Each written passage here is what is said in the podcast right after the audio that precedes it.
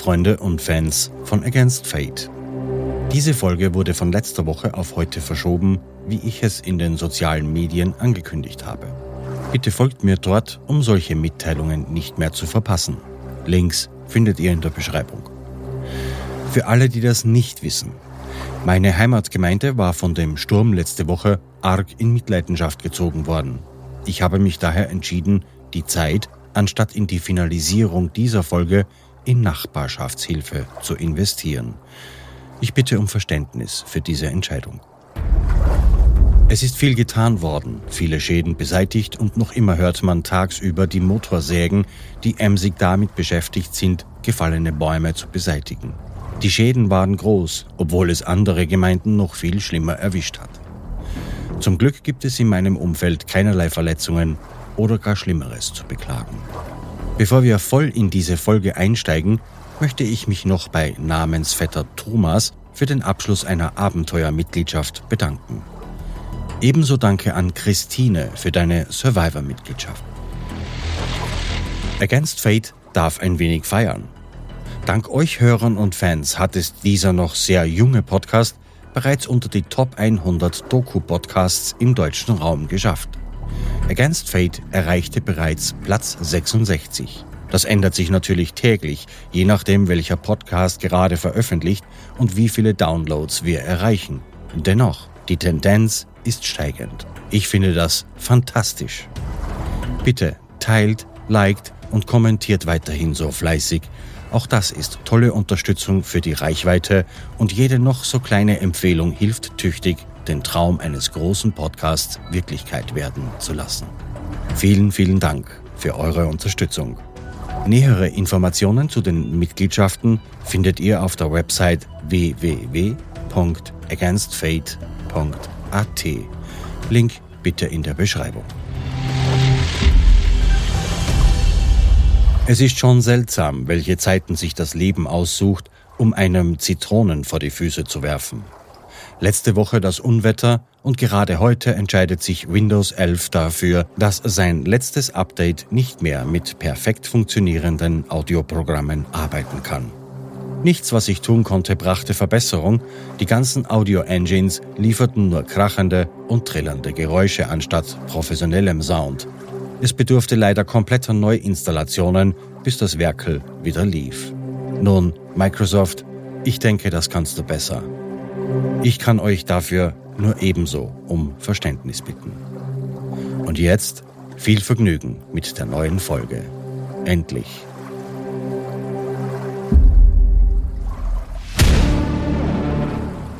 Ich bin Thomas Speck und das ist Against Fate, der True Survival Podcast.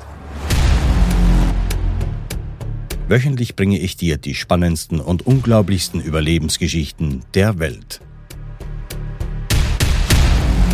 Du hörst die dritte Folge der Serie Die große Drift. Desaster.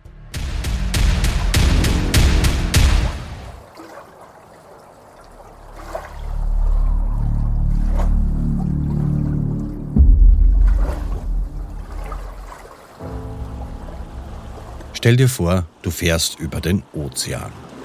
In einem Segelboot, das gebaut ist, um durch die Wellen zu schneiden. Ein schmaler, langer Bug, ein richtiges Wellenmesser. Weil er die Wellen teilt, sprüht das Wasser gerne hoch, so dass das Vordeck meist nass ist. Solche Boote haben am Bug wenig Auftrieb. Eine Yacht wie diese hebt und senkt sich nicht so stark. Aus dem Fahren wird ein schnelles Gleiten. In einem Rumpf, der für Geschwindigkeit gebaut ist und das Wasser durchschneidet wie ein Messer, einem Boot, das viel Aufmerksamkeit verlangt, ist das Segeln eine Wonne, ein sanftes Kräftemessen.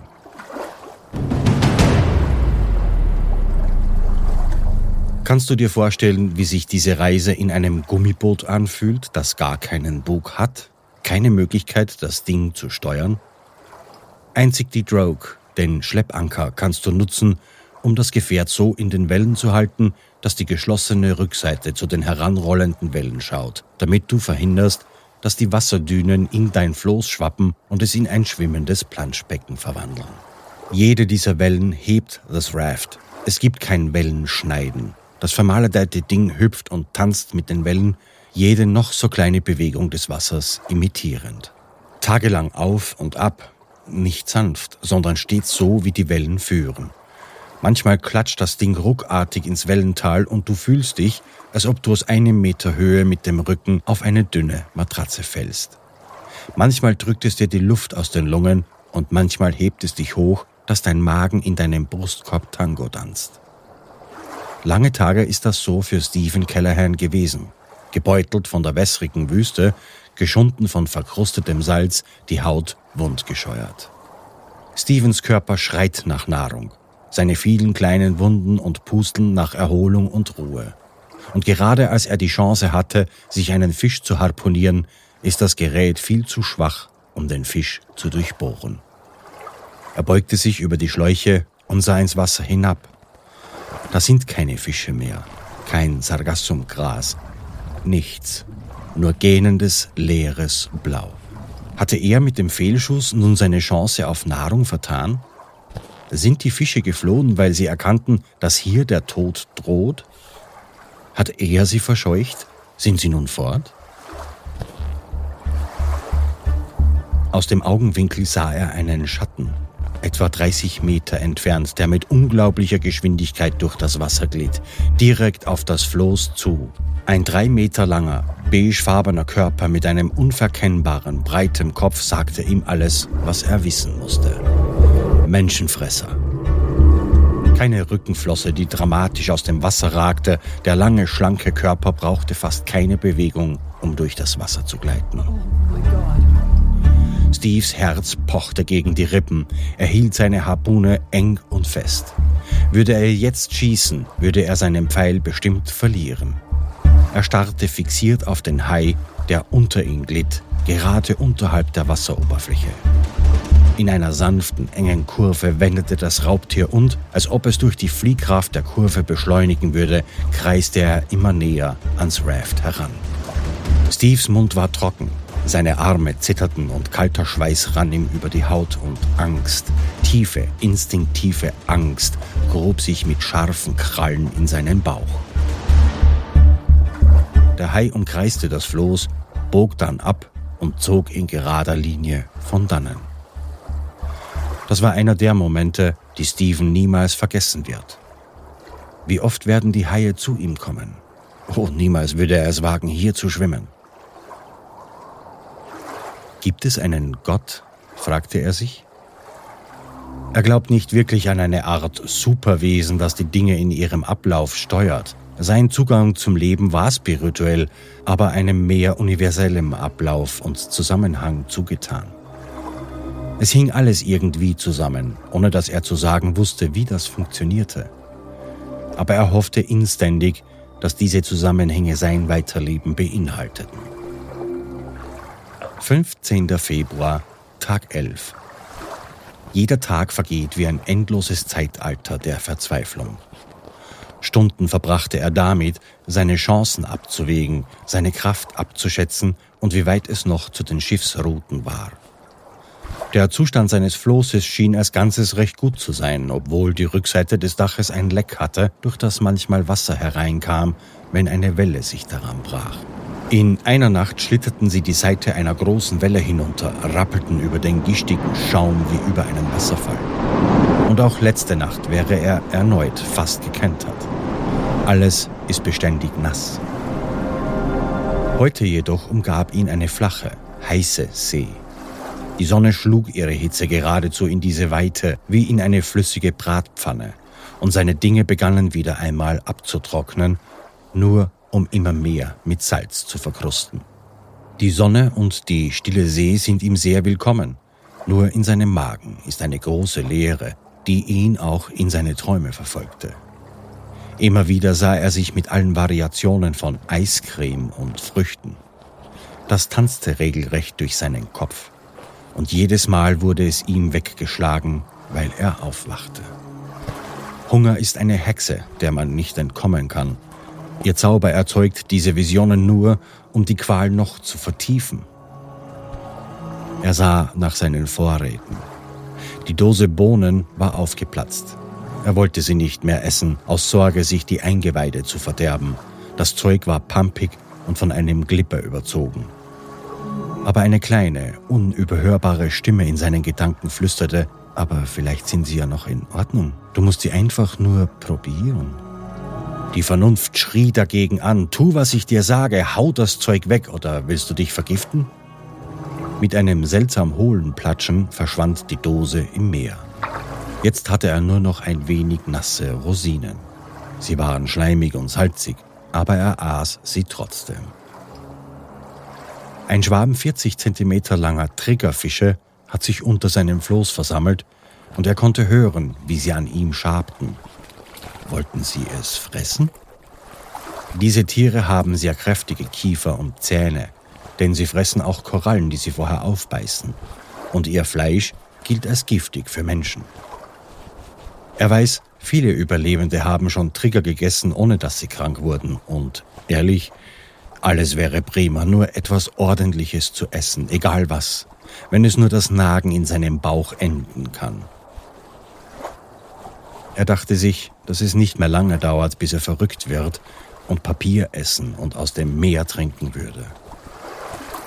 Stephen hatte schon oft festgestellt, dass er sich wie drei verschiedene Personen benimmt, wenn er alleine segelt. Da ist ein rationales Ich, ein emotionales und ein physisches Ich.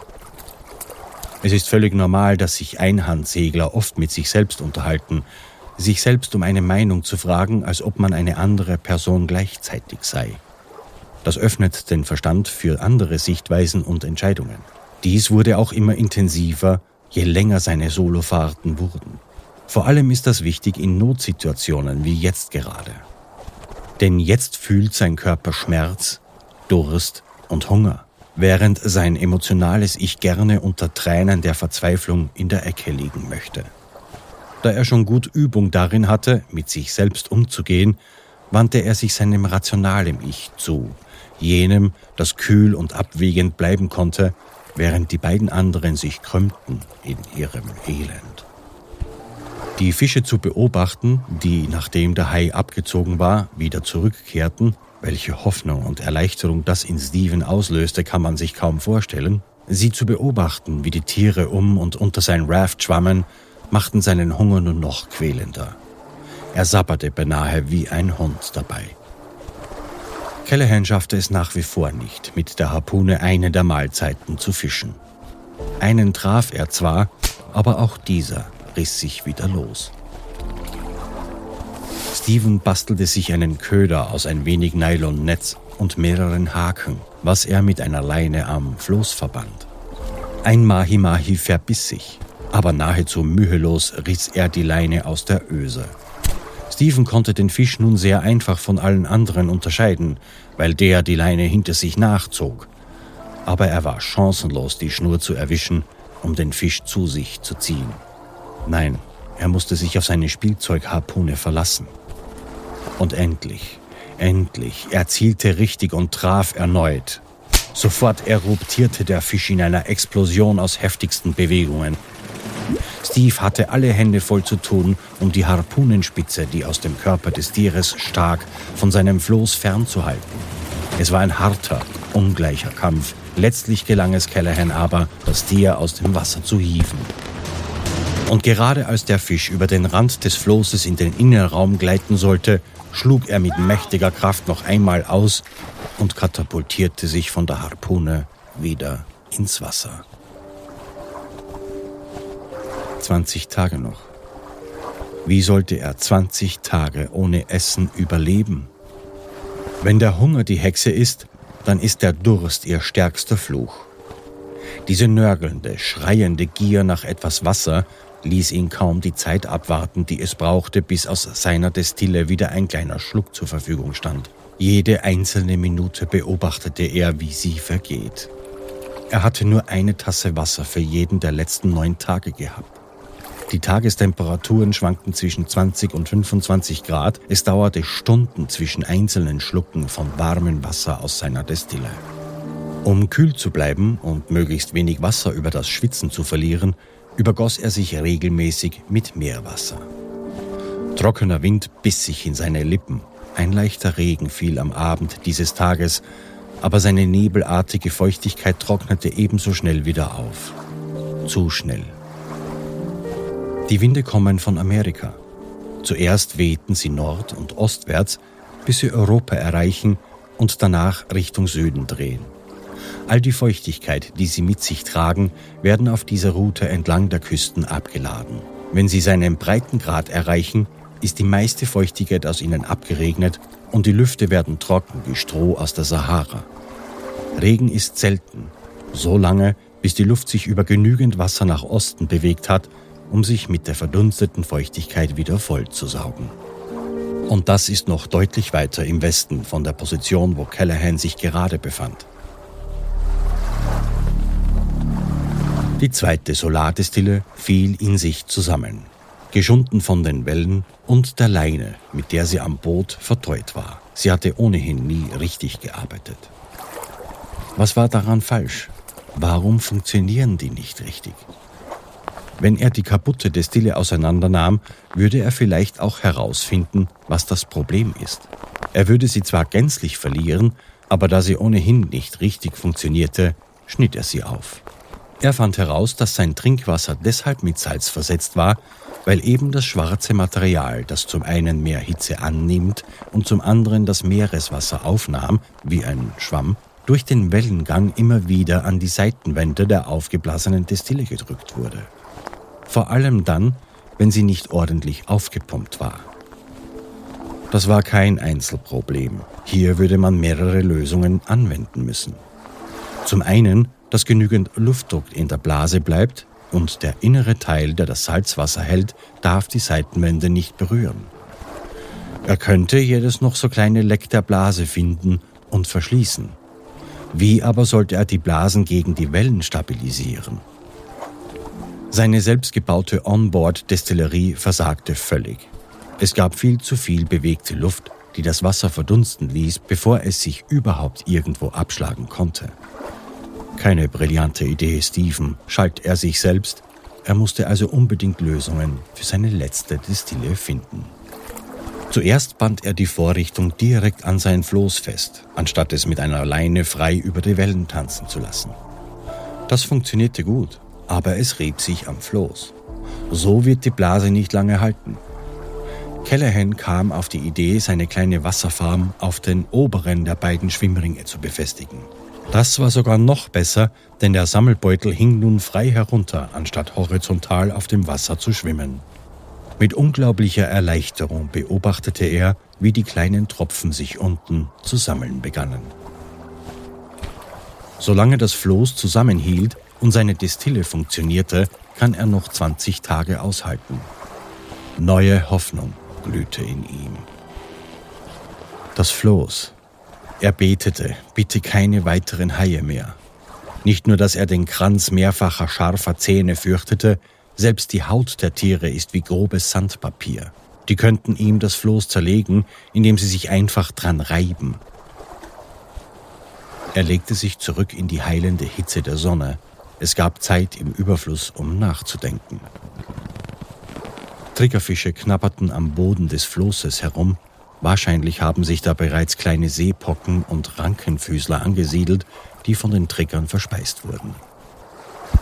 Er hatte allerdings keine Ahnung, warum die Dorados immer wieder an den Boden stupsten. Sie begannen damit immer am Abend, vor Sonnenuntergang. Tagsüber seltener, die Fische stupsten kräftig an den Stellen, wo sein Equipment und er selbst den Boden leicht unter Wasser drückten. Es waren teils kräftige Stöße. Für Stephen waren es wie verspielte kleine Hunde, die gegen einen Menschen drückten und um Zuneigung bettelten. Die See lag noch immer flach um ihn herum, ein paar Wolken hingen bewegungslos im Himmel. Die Sonne brannte noch immer herab und seine arbeitende Destille ließ ihn hoffen, dass er die verbleibenden 300 Seemeilen zu den Schiffsrouten schaffen würde. Der Wind änderte seine Richtung gerade so viel, dass er das Gefühl hatte, immer 300 Meilen von seinem Ziel entfernt zu sein. Er döste immer wieder kurz und in Callahan stiegen Bilder vom Swimmingpool seiner Eltern auf. Er lag im kühlen, feuchten Gras bis das nächste Schütteln seines Rafts ihn wieder aus den Träumen riss. Ein großer grauer Körper mit breitem runden Kopf rieb unterhalb in aller Ruhe sein Gefährt entlang und drehte einige Kreise. Unglaublich. Aber diesmal flohen die anderen Fische den Hai nicht. Stattdessen sammelten sie sich geschlossen neben ihm, als ob sie ihn zu einem Tee eingeladen hätten. Na, komm her zu uns, da unter das schwarze Ding und verbring ein bisschen Zeit mit uns. Der Hai schwamm unter das hintere Ende und biss in eine der Ballasttaschen. Gott sei Dank um diese Taschen, sonst hätte er den Boden zerfetzt. Das Floß wurde durchgeschüttelt von der konvulsivischen Kraft des drei Meter langen Tieres. Sollte Stephen einen Schuss riskieren? Sollte er riskieren, seinen einzigen Harpunenpfeil zu verlieren? Der Hai kam unter dem Floß hindurch nach vorne, gerade soeben unter dem Wasser. Stephen schoss, der Pfeil schnellte vor. Und wie an einem Stein kratzte der Pfeil über den Rücken des Räubers.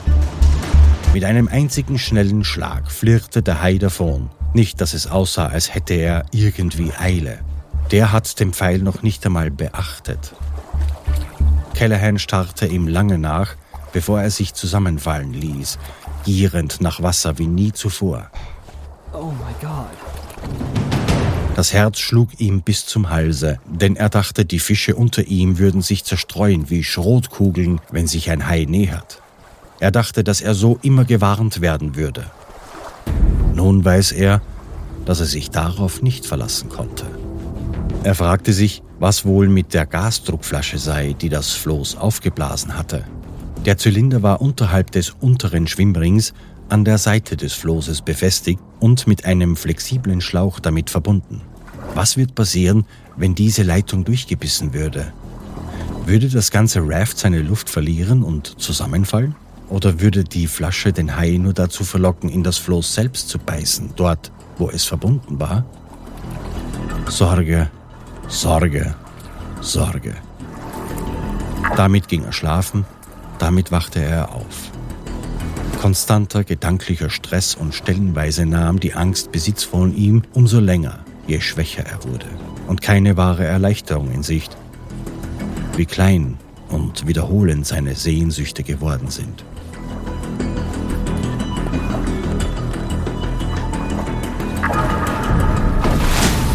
Ein mächtiger Schlag warf ihn wieder aus dem Schlaf.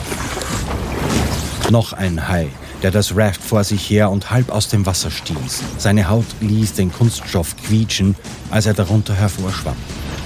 Bleib vom Boden weg, schrie Stephen sich selbst an, bleib vom Boden weg, und er warf seine Sachen an den Innenrand seines Floßes. Er bewegte sich selbst dorthin, bemüht, nicht zu viel Bewegung zu verursachen oder Lärm zu machen. Callahan griff sich eines seiner kleinen Paddel. Er musste warten, bis das Tier auftauchte. Es war Nacht und nichts war zu sehen. Direkt vor ihm brach die Rückenflosse aus dem Wasser und der Rücken des Haies wurde sichtbar, sich drehend und schnell herankommend, um erneut zuzustoßen. Als der Hai heran war, schlug er zu und traf nur das Wasser. Es platschte laut, während der Hai unter ihm durchtauchte. Verdammt, das könnte ihn zu einem neuen Angriff provoziert haben. So war es. Erneut tauchte die Flosse und der halbe Rücken auf und mit einem fürchterlichen Schlag rammte das Untier das Floß. Stephen schlug ebenfalls und traf. Das Wasser explodierte, eine dunkle Flosse tauchte auf, eine Fontäne Wasser ergoss sich über Stephen und dann war er weg. Wo ist er? Wo ist er? Herzschlag durchbrach die Stille. Callahan zitterte. Während sein Herz bis zu den Sternen hinaufschlug, wartete er. Sich an einem Schluck Wasser verschluckend, richtete er seine Schlafstelle so, dass er beim leichtesten Stoß sofort am Eingang sein konnte. Es war still und dunkel. Noch immer pochte sein Herz gegen die Rippen und Stephen fand keinen Schlaf. Stunden verliefen tropfend, bis er endlich in einen unruhigen Dämmerschlaf verfiel.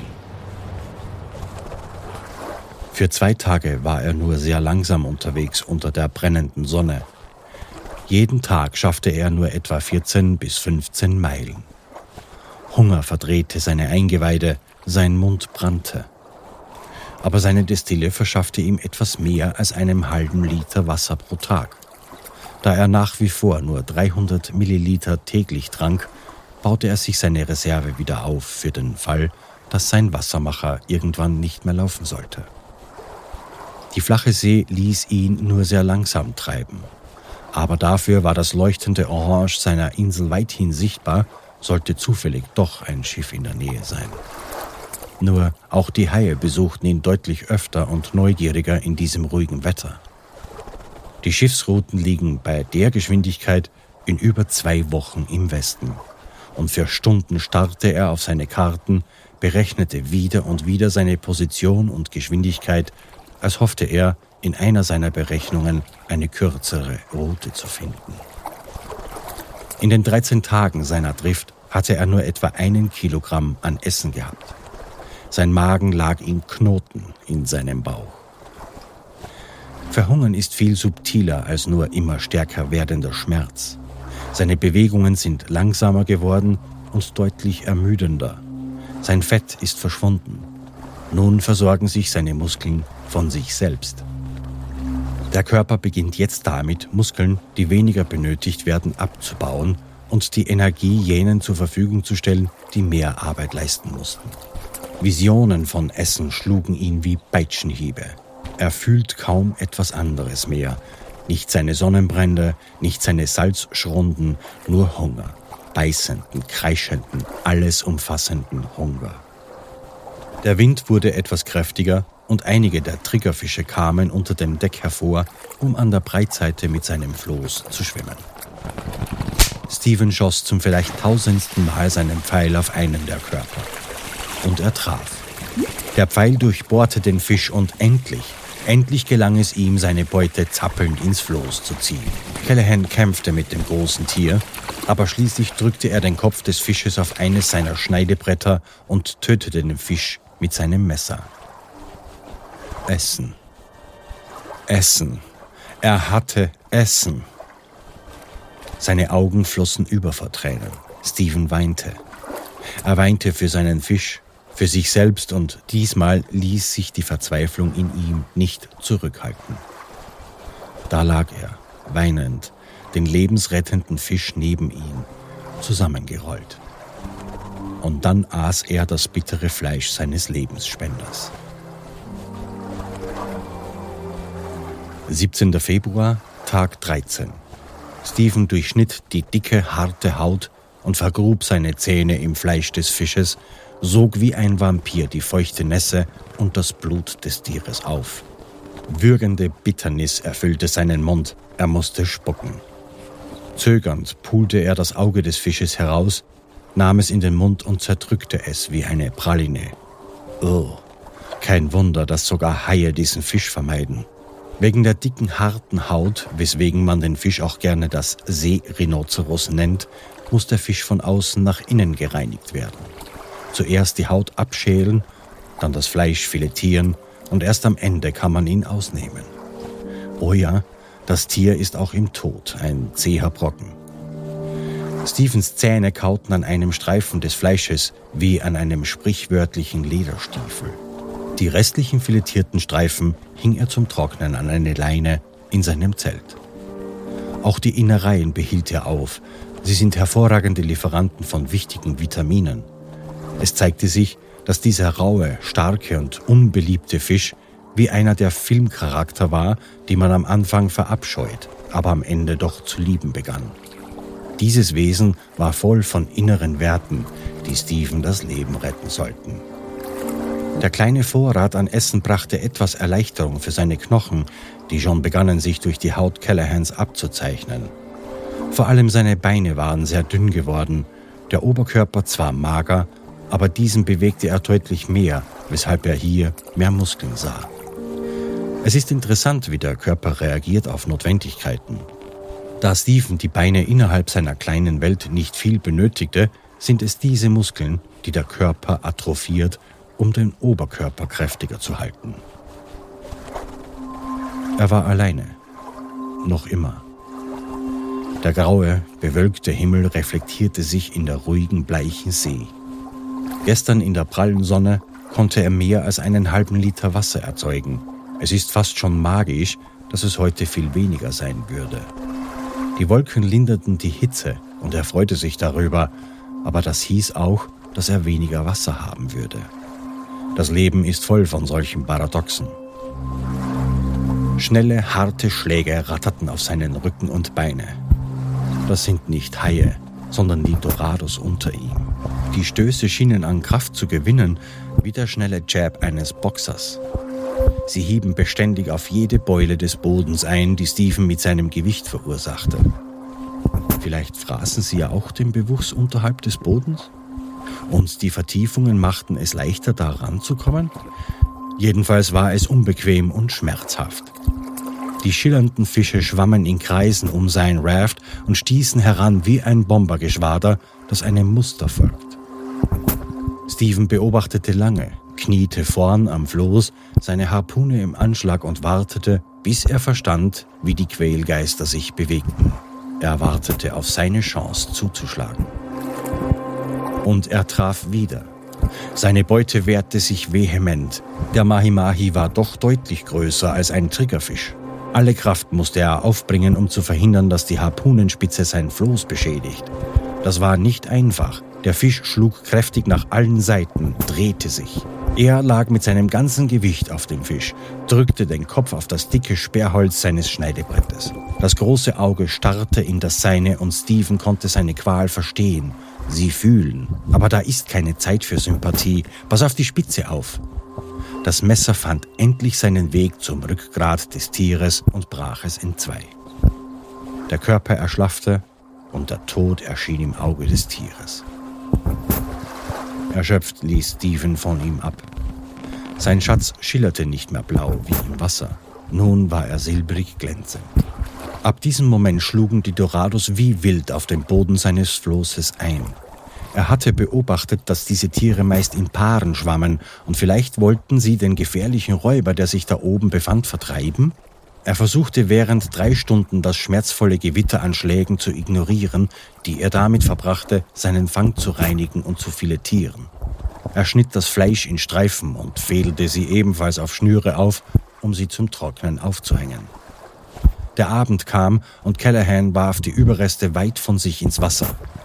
Haie haben einen extremen Sinn für Blut im Wasser, er war wenig daran interessiert, sie zu sich zu locken. Etwa 30 Dorados haben stundenlang auf ihn eingedroschen und nichts deutete darauf hin, dass es enden würde. In seinem Kopf vernahm er ein Murmeln. Gruselig. Du wirst für diesen Mord bezahlen, Mensch. Er schrie zurück, lasst mich in Ruhe. Warum könnt ihr mich nicht einfach nur in Ruhe lassen? Er konnte nur dasitzen und beobachten, wie sie ihn methodisch verprügelten, während er ein Stück des frischen Fleisches aß. Es war besser als das des Triggers, aber doch nicht so gut, wie er erwartet hatte. Mahi Mahi ist ein sehr wohlschmeckender Fisch und nahrhaft, der sich hervorragend zubereiten lässt. Aber so roh ist es nichts Besonderes. Er lieferte einfach nur benötigte Nährstoffe, Vitamine und vor allem Proteine für seinen Körper. Die Prügelei ging noch lange, bis in die Nacht. 18. Februar, Tag 14. Geschmack ändert sich, so auch bei dem aufgehängten Fisch. Nun war alle Bitternis verschwunden und der Dorado war noch köstlicher. Wahrscheinlich musste es ein wenig abhängen. Es schmeckte nach Thunfisch, es war herrlich. Stephen musste sich zusammenreißen, damit er sich nicht vollstopfte, denn wer weiß, wann er den nächsten Fisch fangen konnte. Er musste es sich gut einteilen.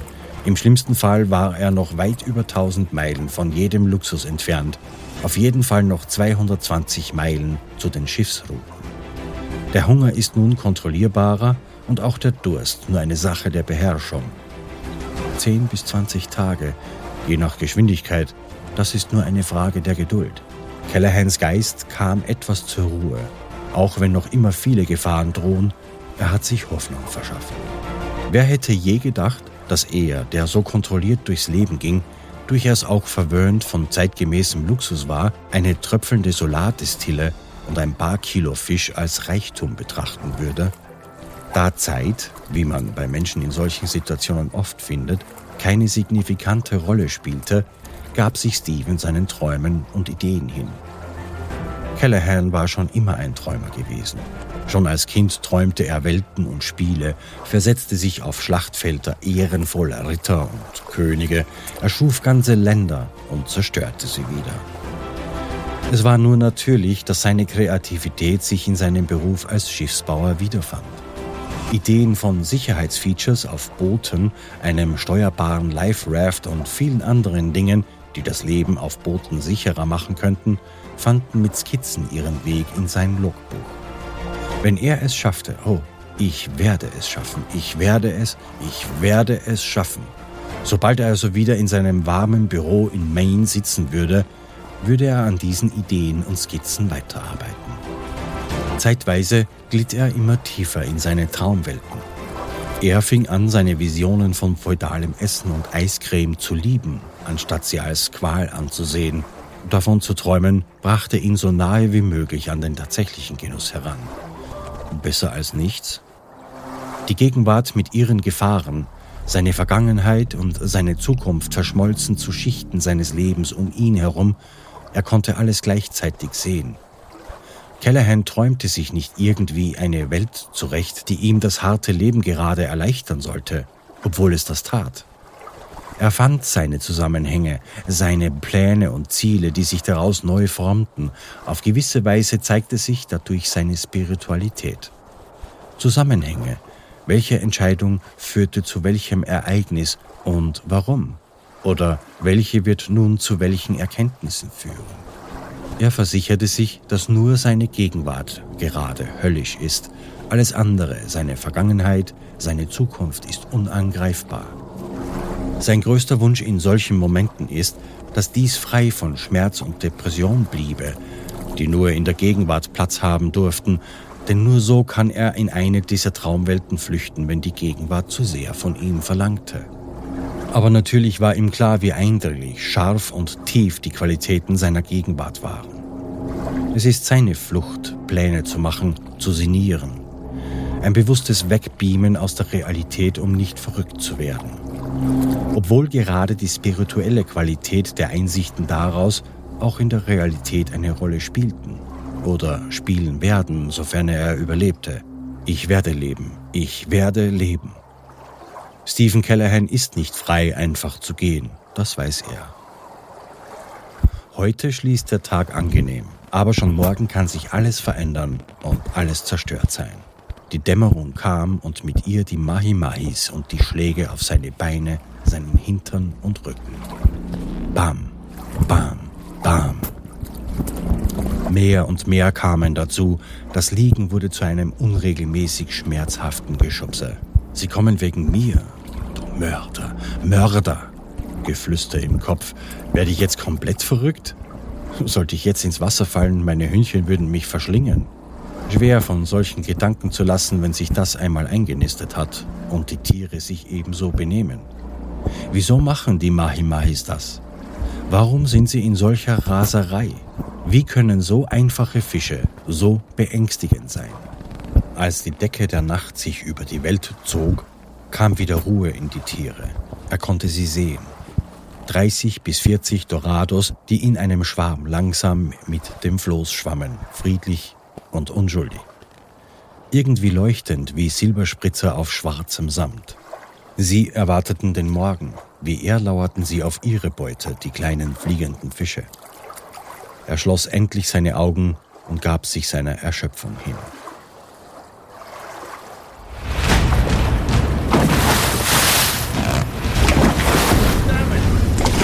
Ein mächtiger Schlag riss ihn hoch. Die Ausrüstung, alles was lose im Floß dalag, flog durcheinander. Das ganze Floß wurde herausgehoben und klatschte zurück aufs Wasser. Haiangriff. Das Floß ächzte. Der Hai hatte einen Dorado geschnappt und drückte ihn von unten an den Boden fest. Das Raft wurde hin und her gerissen. Steven schnappte sich sein Ruder und hechtete zum Eingang. Backport unterhalb er konnte ihn nicht erreichen, ohne Gefahr herauszufallen. Er musste warten. Ein neuer Schlag von der Seite. Warte, du musst warten. Der Hai ließ vom Fisch ab und verbiss sich an einer der Ballasttaschen an der Seite. Er riss und zerrte. Seine Insel wurde tief ins Wasser gezogen und herumgerissen, bis die Tasche nachgab. Es war schwarz wie die Hölle draußen, er kann nichts sehen. Jetzt! Stephen schlug zu, das Wasser explodierte, als der Hai abdrehte und zurückkehrte. Der nächste Schlag riss Stephen von den Beinen und warf ihn zurück ins Raft. Zurück zum Eingang und warten. Verdammt! Er kam von unten hoch auf Stephen zu. Schlag und Klatsch, noch ein Treffer. Erneut spritzte Gischt hoch, der Hai drehte und warf Callahan erneut um. Bastard! Dunkelheit, Stille. Eine Stunde lang sprang er bei dem geringsten Geräusch einer Welle, das an den Gummi platschte, hin, bereit erneut zuzuschlagen. Sein Körper zitterte. Nur raus hier bitte, nur raus hier. War es wirklich erst ein paar Stunden her, dass er sich so wohl gefühlt hatte, so sicher, dass seine Realität nur ein kleiner Teil seines Lebens ist und Träume ihm Sicherheit geben können? Jetzt schien es, dass rasiermesserscharfe Zähne aus der Tiefe alles ist, was hier ist und er nicht entkommen kann. Nicht einmal in Träumen. Wieder wurden ihm seine Sorgen bewusst, wie klein seine Chancen wirklich waren. Das Raft, das er aufpumpen muss, dass er noch möglicherweise 1400 Meilen hatte, bis er gerettet werden könnte, wenn ihn kein Schiff vorher fand.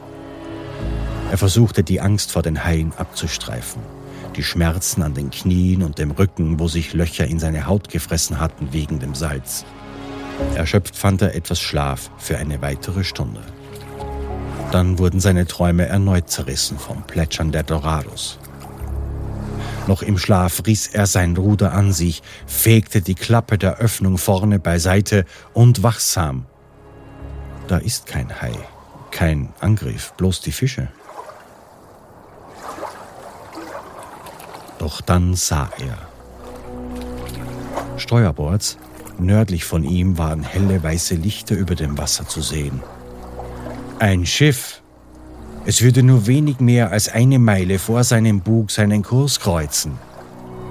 Es ist mir unmöglich, der Gefühlssensation Worte zu verleihen, um es annähernd zu beschreiben, was sich gerade in Callahan abspielen musste.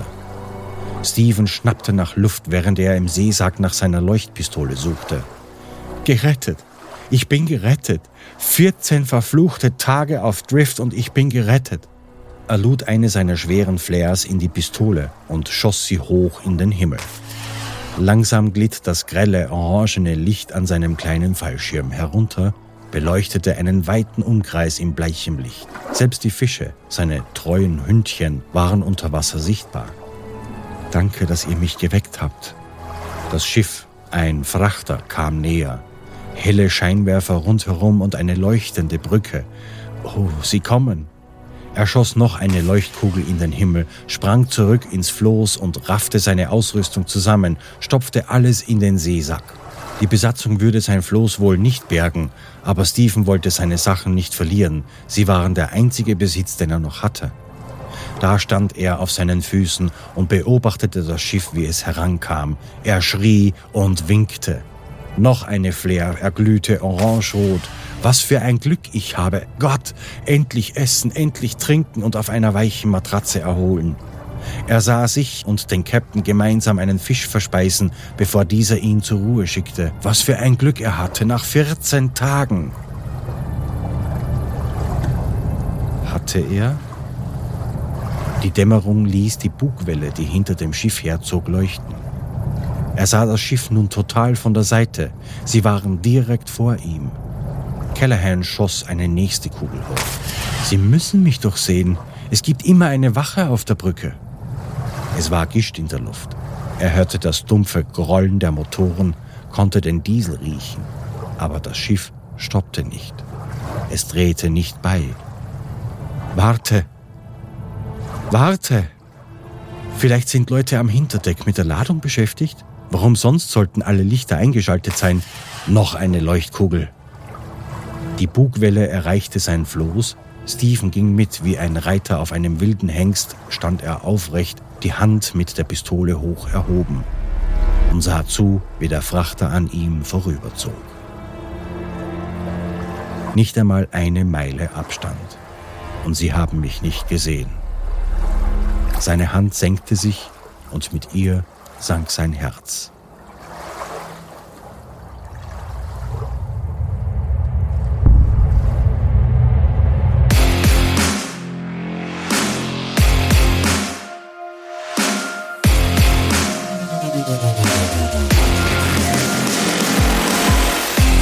Against Fate gegen das Schicksal.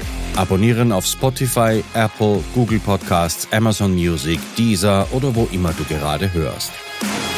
Abonnenten des Mitgliederbereiches auf againstfate.at hören jede Folge ungekürzt als Director's Cut und werbefrei.